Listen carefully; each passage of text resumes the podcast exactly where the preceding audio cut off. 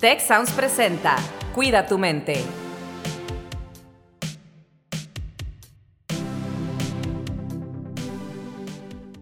Hola, ¿qué tal? Les doy la más cordial bienvenida a un episodio más de su podcast Cuida tu mente. Mi nombre es Carlos Ordóñez y como de costumbre me acompaña Rosalinda Ballesteros. Rose, ¿cómo estás? Hola, ¿qué tal Carlos? Un gusto saludarte y sobre todo con este tema tan eh, importante y relevante que tenemos el día de hoy, porque hoy vamos a hablar de microviolencia. Y para este tema nos acompaña Rocío Estrada del Centro de Reconocimiento para la Dignidad Humana del TEC de Monterrey y Delia Ortiz, que es periodista especialista en temas de violencia de género. Y les agradecemos mucho estar aquí con nosotros. Me gustaría empezar preguntándoles precisamente qué es esto de la microviolencia. Si nos pueden dar alguna explicación de entrada. Rocío, por favor. Sí, muchas gracias, Rosy. Gracias por la, invitación. Bueno, a mí me gusta hablar de las microviolencias citando a un autor que acuñó este término que seguramente en algún lugar lo han escuchado como los micromachismos, ¿no? Y también después van a, van a escuchar en otros lados que nos van a decir, no, pues de micro no tienen nada, ¿no? Y ahí luego vienen otras propuestas también, pero Luis Bonino es, es un autor que lo, es quien lo propone eh, inicio, ¿no? Y que nos dice que estos micromachismos son... Eh, actitudes muy sutiles que de entrada no nos parecerían como violencia, pero que perpetúan esas desigualdades y, esas diferencias que hay entre los roles femeninos y masculinos, ¿no? Entonces, eh, a través de estas conductas sutiles es que mantenemos, ¿no? Y mantenemos e, este tipo de actitudes, creencias y estereotipos que pues eh, resultan en desigualdades, ¿no? O incluso en, en violencias ya más directas o más visibles. Y, bueno, eh, en términos generales, yo pienso que eh, ese es, un concepto que nos ayuda mucho a entender eh, cómo funcionan estas microviolencias y que se pueden ver de, maneras cotidianas de muchas formas. Claro, Delia. Muchas gracias por invitarme antes que otra cosa. Pues me quedé pensando en todos los ejemplos, cuando me invitaron a esta conversación, me quedé pensando en todos los ejemplos que tengo de microviolencias. Y voy a contar anécdotas reales. Hace unos días en el colegio de mis hijos, mi hijo varón tomó un libro de princesas y la maestra le dijo, oye, ese es para niñas. Y es justo lo que estamos platicando, Rocío. O sea, estas microviolencias, estos micromachismos no tienen que venir necesariamente los hombres, también las mujeres, las maestras, lo seguimos haciendo muchas veces de manera inconsciente. Yo me acuerdo perfecto cuando iba a, escoger carrera, soy periodista, estudié comunicación, pero seguramente si no hubiera sido víctima de estas microviolencias, hubiera estudiado una ingeniería, porque en su momento me acuerdo perfecto que mi mamá y la trabajadora social o de orientación vocacional me insistían mucho, es que tú que eres niña, que eres mujer, puedes estudiar, ¿no? Algo que tenga que ver con las humanidades, ¿no? Em, y bueno, pues creo que las microviolencias están presentes todos los días en, en distintas situaciones y sí es importante reconocerlas para comenzar a desmontarlas. Y me quedaría ahí. Me parece muy interesante esto que, que acotas, Delia, porque sí me quedé pensando ahorita que escuché a Rocío, ¿no? Las microviolencias como que igual a micromachismos.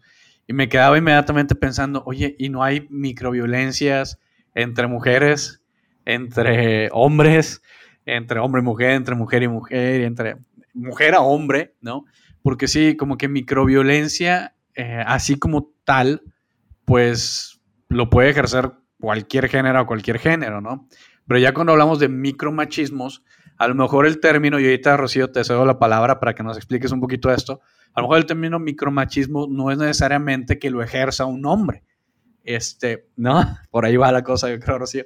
Eh, pero para aclarar eso para nuestra audiencia y empezar a desmenuzar más de todo esto, y ahorita seguimos con esto que nos comentaba Celia, porque también tengo un, ejemplo de la vida real, también como, como tú mencionabas en, la escuela, eh, de mis niños, ¿no? Adelante, Rocío. Claro, y creo que nos llenaríamos de ejemplo, podríamos hacer un capítulo entero de muchísimos ejemplos de distintos ámbitos de la vida, ¿no? Y qué importante esto que nos compartes, Carlos, porque luego de repente hay palabras que tienen mucho peso, ¿no? Y que incluso como audiencia nos pueden asustar y decir, no, no, no, es que este tema por ahí no va, ¿no? pero lo interesante de hablar también de la, con las palabras que son es, es pues también visibilizar. Y los machismos pueden ser ejercidos por cualquier persona, ¿no? O sea, el tema de hablar de desigualdad de género tiene que ver con un problema sistémico, ¿no? Si habláramos que, que, solamente ha sido ejercido por una parte de la población, pues sería muy reducido, ¿no? Entonces, todas las personas participamos en estas dinámicas sutiles y no sutiles que han perpetuado un problema, que un, un, problema grande, un problema que vemos en las noticias cuando ya es muy grave, pero como ustedes bien dicen, pues lo vivimos día a día en ejemplos, en ejemplos diarios. Entonces, pues por ahí se me hace bien padre y bien acertado lo que dice Delia de, de, de poner estos ejemplos ya más en el plano terrenal, si lo queremos decir así. Claro, y, y es que a veces de manera inconsciente repetimos, ¿verdad? Modelos que aprendimos sin cuestionarlos y ahí estamos perpetuando entonces esta eh, desigualdad en, en, los roles de género y en lo que entonces resulta después ya en otras formas de violencia, ¿verdad? No, no en esta violencia que puede incluso hasta pasar desapercibida, pero no por eso deja de serlo, ¿no? Entonces, aquí mi siguiente pregunta es, bueno, nos hacemos conscientes y cómo la desarmamos o cómo la eh, observamos y actuamos para detener estos patrones que están tan embebidos en, en muchas situaciones, ¿no? Hicimos algún programa también sobre eh, cómo te sientes, por ejemplo, ante las demandas sociales, ¿no? De cómo debes verte, de cómo debes actuar. Y, está también a veces determinado en muy buena medida por estas microviolencias también, ¿no? Las formas en las que se supone que una persona y otra debe actuar. Hay muchos experimentos sociales que se han hecho desde el ámbito laboral, por ejemplo, desde el ámbito universitario, eh, cómo se evalúa la participación eh, verbal, por ejemplo, en clases de una mujer y de un hombre, eh, es diferente, eh, cómo se evalúa en un lugar de trabajo, exactamente la misma propuesta si la firma un hombre que si la firma una mujer. Entonces, todos estos ya son como niveles que van avanzando de esas pequeñas cosas que parecen inofensivas, como decir, este es un libro de niñas o este es un juguete de niños, ¿verdad? Y que van perpetuando pues este sistema donde entendemos los roles de una manera y tiende a ser desigual esa manera, ¿verdad, Delia? ¿Cómo, cómo podemos actuar? A mí me gustaría platicar del ejercicio del poder, porque finalmente así es como podemos aprender a identificar las violencias, las microviolencias. Yo, yo de pronto no me gusta mucho hablar de violencias grandes o chiquitas, porque finalmente es violencia. Y me gustaría hablar, por ejemplo, de las poblaciones o de los grupos históricamente discriminados, ¿no? Para también poder hablar no solo de violencia de género, que bueno, eso es como un, algo que tenemos que trabajar, pero hablemos también de los grupos históricamente discriminados. El otro día alguien en, en una reunión me decía de manera muy casual, estábamos hablando de, de, los chistes. Hay muchos chistes que contienen estas microviolencias y no lo logramos detectar, se nos hace simpático, ¿no? Y la situación era esta, un, un, un vecino que estaba incomodado o, estaba molesto con el conserje le dice al, al, al, conserje, es que yo incluso te hago chistes. El conserje es eh, de piel morena. Y le dijo, yo te hago los chistes de que cuando está muy oscuro, que sonrías, porque si no, no te ves. Y él, eh, y se reía tremendamente el vecino y le decía, y, y, me comentó, es que yo no sé por qué le molesta el chiste. Y yo le dije, bueno, ¿te das cuenta que es un chiste con cierto eh, eh, énfasis ra racista? No se había dado cuenta no se había dado cuenta. Entonces, tenemos como, obviamente él desde su posición de privilegio, hombre, blanco, eh, que tuvo acceso a la universidad, está ejerciendo violencia contra es, este chavo que viene de una comunidad indígena, que por su tono de piel pues es tratado de manera diferente y en ese simple chiste hay violencia. Entonces, ¿cómo empezar a desmontar? Bueno, a mí me parece que hay que empezar como a, pensar, a ver, en esta situación, ¿dónde se está ejerciendo el poder? ¿Qué opinan? ¿Qué opinas, Rocío? Que, no sé si me estoy saliendo un poco del tema, pero yo siento que va mucho por ahí. Y fíjate, Delia, que me hace muchísimo sentido y cuando nos pregunta Rose, ¿Cómo le hacemos? Es que también es evaluar nuestra posición en el mundo. Nuestra posición en el mundo, nos guste o no, va cargada con una serie de privilegios u opresiones y que probablemente muchas de ellas o la gran mayoría de ellas no elegimos, ¿no? Por, ejemplo, yo no elegí eh, nacer en una familia que me permitiera tener una educación superior. Yo no elegí tener el test, el tono de test que tengo no elegí mi género, no elegí muchas cosas, pero eso me coloca en un lugar en el mundo. Y ese lugar en el mundo puede ostentarme oportunidades o dificultades. Y desde ese análisis me parece que es súper importante que nosotros nos paremos y digamos, híjole, mi comentario, ¿qué poder va a tener?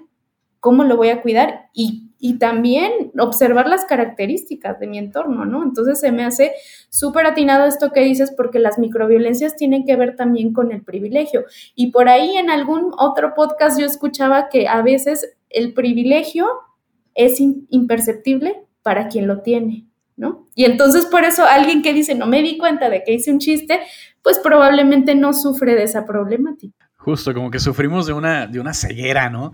De una ceguera de privilegios. Y ahorita lo que decías, Rocío, me, me acordaste de unos términos en, en, un curso que tomé también eh, sobre privilegios, precisamente, ¿no? Y nos hablaba el instructor de este concepto, la diferencia del concepto de, del privilegio y el privilegio no ganado, ¿no? El unearned privilege, ¿no? El privilegio no ganado, que es justo lo que comentabas ahorita. Oye, pues a mí me tocó nacer en una familia que me pudo dar una educación eh, con este tono de piel, con este tono de cabello, con este tono de el color de ojos, con los privilegios que tienes. Es un unearned privilege, es un privilegio que te tocó, no hiciste nada para merecerlo. Simplemente te tocó a lo mejor nacer en una familia pudiente, una familia con cierto poder en diferentes sentidos, y te tocó. Y hay otros privilegios que vas ganando, ¿no? Ese privilegio, tanto que han ganado tantas mujeres, eh, tantos hombres también, ¿no? Al, subir en la escala de poder y todo. Pero sí, históricamente lo vemos que, como decía ahorita Rosalinda, y lo sabemos, pues ha habido esa dificultad para que las mujeres suban tan rápido como suben los hombres, ¿no?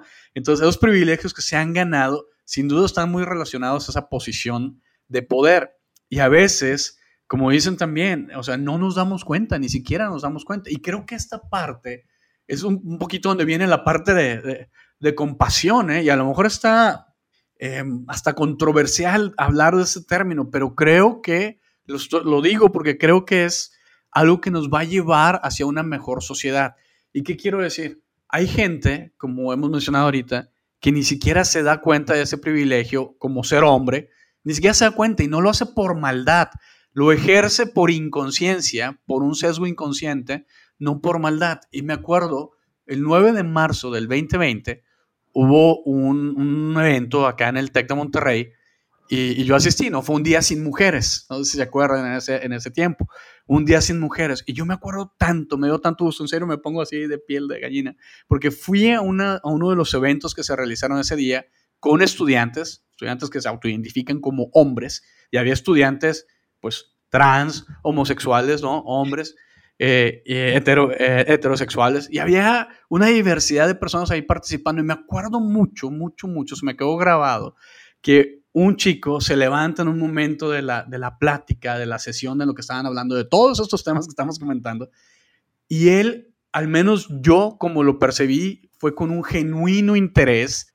dice, oigan, por favor, se habla un chavito como de 19 años, ¿eh? oigan, por favor, tengamos más sesiones de estas hablemos más de esto, que yo no me doy cuenta, yo no sé si yo he ejercido esta violencia, yo no sé si soy así, pero no quiero ser así, ¿no? Entonces, estos espacios que tenemos que abrir para comentar nos dan esos espacios de, ver un poquito como compasión. Si, este chico, por ejemplo, eh, dice algo que a lo mejor es incorrecto, pero a partir de esa ignorancia y ese, ese sesgo inconsciente, a lo mejor podemos decirle, oye, eh, Carlos, pues fíjate que pues esto a lo mejor no te diste cuenta, como el chiste que nos decías ahorita, Delia, pero este, pues es racista o es discriminatorio o es sexista. Y creo que a partir de eso podemos llegar a un mundo en el que pues tengamos eh, esa compasión, ese, no, no toda la gente hace las cosas con mala intención. No dudo que algunas personas sí, pero creo que no toda la gente hace las cosas con mala intención. Algunos lo hacemos por ignorancia y no nos damos cuenta. Entonces, esto que decía Rose, ¿no? ¿Cómo nos damos cuenta? ¿Cómo empezamos a darnos cuenta? ¿Cómo empezamos a cuestionarnos? O como lo hacemos en el curso de testigo activo, ¿no? Que tenemos esta pregunta de, ¿en serio?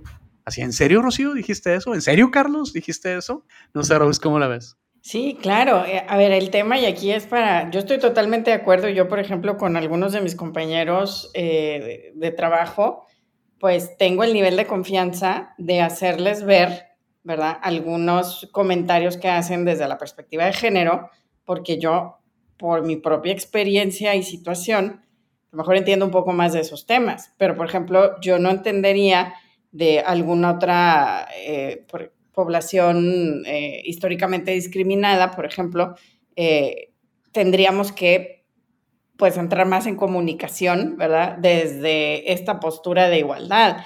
Pero mi duda aquí para nuestras invitadas es, oye, ¿y la conciencia individual de uno en uno, cuánto nos va a hacer avanzar o a qué velocidad nos va a hacer avanzar? No sé si es un pensamiento adecuado que tener, pero pues a mí me parece que cualquier eh, acción es buena y positiva hacia hacer más conciencia, quitar estos eh, tipos de violencia pero pues también vamos a ir muy lentos y lo hacemos de uno en uno generando conciencia en cada persona. Entonces, este es un problema sistémico, porque reproduces ¿sí? patrones o reproduces cosas que parecen inofensivas, pero son dañinas, y entonces la suma de esas pequeñas eh, ignorancias individuales, voy a decir, suponiendo que son desde el mejor enfoque, llevan a una discriminación sistémica y a una desigualdad sistémica. Entonces, tratar de resolver desde lo individual un problema sistémico me parece que nos va a tomar pues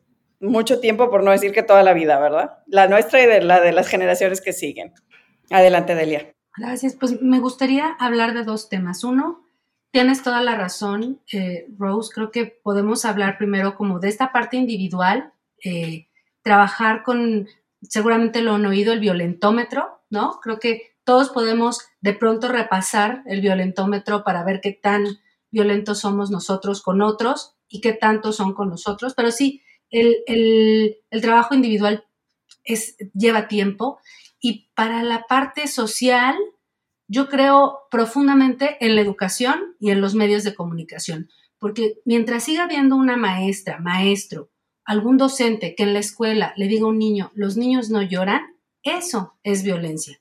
Eso es violencia y ese niño lo va a seguir reproduciendo. Entonces, hablando ya como en, esta parte de, cómo eh, atajarlo, ¿no? Sistémicamente eh, a través de la educación y con los medios de comunicación, con esto que ustedes están haciendo ahorita, hablar del tema y tratar de subirlo, ¿no? Lo más posible a, incluso a productos comerciales que de pronto yo aplaudo muchas iniciativas de películas, ¿no? Que tratan como de meter estos temas que son muy criticadas, ¿no?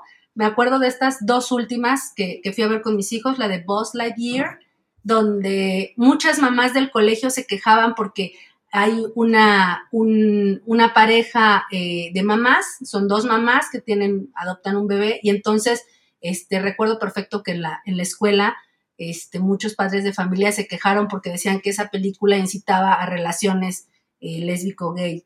Eh, y, pues eh, es lamentable porque sí hay, hay un esfuerzo de una industria por tratar de subir esos temas. También esta película Red del Panda Rojo, que me encantó también para hablar de este tipo de temas. También hubo muchas familias que decidieron que no querían que sus hijas, hijos, hijas dieran este tipo de películas, pero son precisamente esos productos que llegan a las masas, a mucha gente, lo que nos ayuda a desmontar esta, esta, esta violencia eh, que incluso puede ser, o sea, esta es violencia que, digo, hay que decirlo, vivimos con violencia estructural, ¿no? Mientras haya quienes no tengan un techo, no tengan eh, la comida asegurada, eso es violencia estructural. Entonces, tendríamos como que trabajar como sociedad en este tipo de productos masivos, en la educación, y hasta ahí me quedo. Y a mí me gustaría complementar esto que nos comparte eh, Delia, eh, justamente con, el tema de que sí, concuerdo completamente que no es suficiente únicamente abordarlo desde las conciencias individuales, ¿no? Eh, sería muy lento, como lo dice Rose. Sin embargo, creo que es un trabajo en conjunto, ¿no? Ya mencionaba el, trabajo en medios, que es tan importante, pero también la política pública e institucional, ¿no?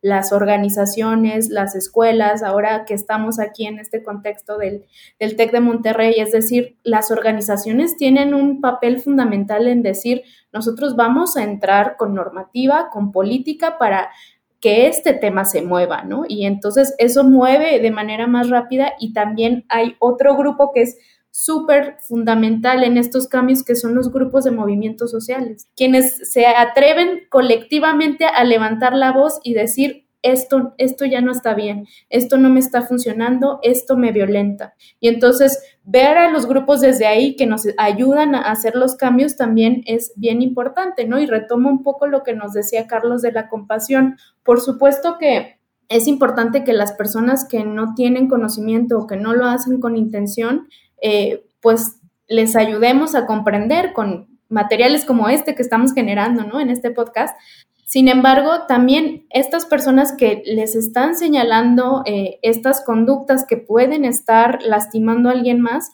pues también lo que vale la pena eh, comentarles es, bueno, no es responsabilidad de las personas que están siendo agredidas el enseñarte, ¿no? Toma tu propia responsabilidad, busca cómo educarte, busca materiales. Si algo te mueve, aunque te enoje, aunque te enoje muchísimo, busca entender por qué te enoja qué información hay y quizás eso abra panoramas nuevos, ¿no? No solamente dejemos la responsabilidad en quienes están viviendo la problemática, porque así es como ha sido siempre, ¿no? Y por supuesto que ha habido avances, pero necesitamos unirnos las personas. Totalmente de acuerdo, Rocío, y, me encanta esto que dices porque justo iba yo hacia allá. Ahorita no sé si ya se dieron cuenta, pero increíblemente ya pasaron más de 20 minutos. Estamos entrando a la fase de, cierre prácticamente del episodio, pero yo no quería que nos fuéramos sin abordar justamente esto que, empezaste a tocar, eh, Rocío. Y a lo que voy es, ¿dónde hay aliados? Sabemos aliados, ¿dónde podemos seguir aprendiendo más? O sea, si yo quiero tomar la responsabilidad y decir, yo quiero aprender más de este tema, ¿Qué nos recomiendan? Eh, si quieres, empiezo contigo, Rocío, porque tú estabas hablando de esto. Cosas muy puntuales que nuestra audiencia pueda utilizar, que pueda utilizar de referencia y aprender. Y luego pasamos con Delia para ver si tiene algún punto y con Rose si tiene algo también para complementar en esto.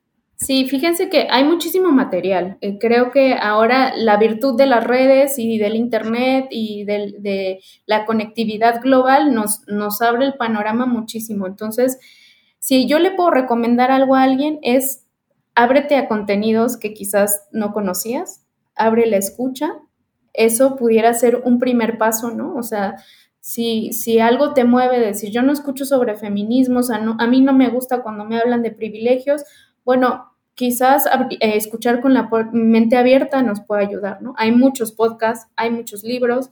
Eh, si quisiéramos entender más como este tema de los micromachismos. Sé que las microviolencias van en muchos tenores, no únicamente con el tema de micromachismos, pero hay un libro que te habla literalmente de, de los micromachismos que se llama No son micromachismos, son violencias cotidianas.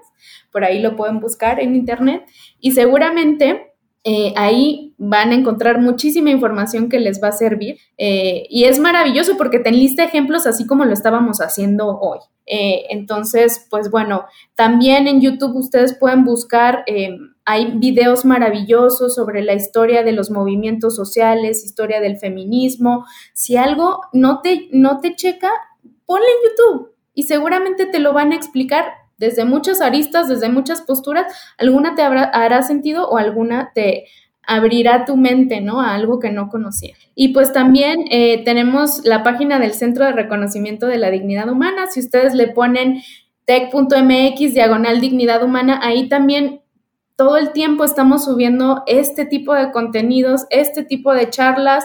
También hay documentos en donde ustedes pueden consultar las definiciones directamente que tiene el TEC. Está abierto a todo el público en general y ustedes pueden también observar un poquito de lo que hemos estado trabajando también en el.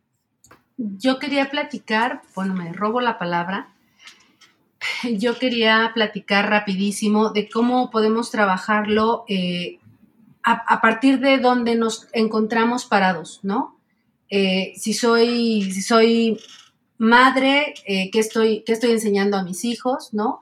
hay muchísimas violencias y hay un libro maravilloso que, acaba, eh, que se editó en la, en la generación anterior de educadores sexuales infantiles de la Asociación Mexicana para la Salud Sexual y Reproductiva, AMSAC, donde una de las, de las investigadoras se puso a buscar, ¿no? Cómo las madres reproducimos estas violencias con frases que nos parecen tan cotidianas, ¿no? Como no estás en edad para tener novio, este, como cancelando toda esta posibilidad que las mujeres tenemos a tener placer, ¿no? Este, aprende a lavar tus calzones y luego piensas en, perdón la expresión, pero así es, ¿no? Pero después, este, después, eh, primero estudia, ¿no? Como, como estas violencias que ejercemos las madres.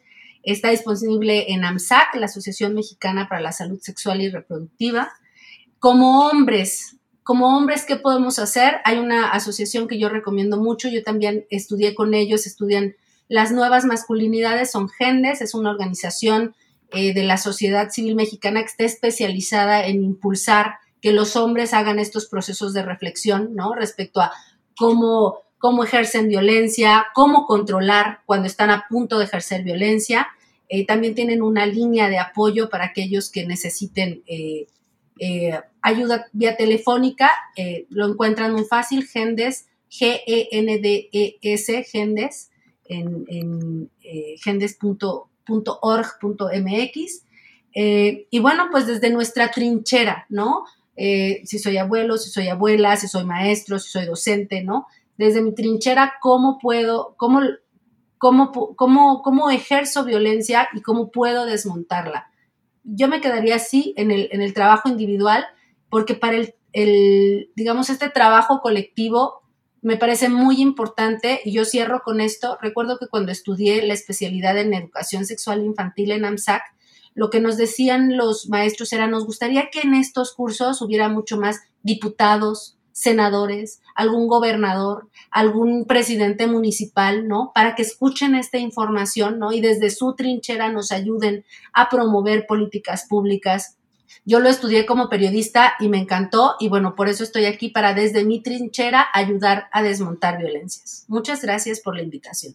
Pues muchas gracias, Delia y Rocío. Y sí, pues desde nuestra trinchera, que es este podcast, eh, les agradecemos mucho ayudarnos a la mayor comprensión de este tema y darnos eh, estos recursos, ¿verdad? Para que quienes nos escuchan pues puedan informarse mejor y empezar a actuar todos a favor de una sociedad más equitativa y más justa.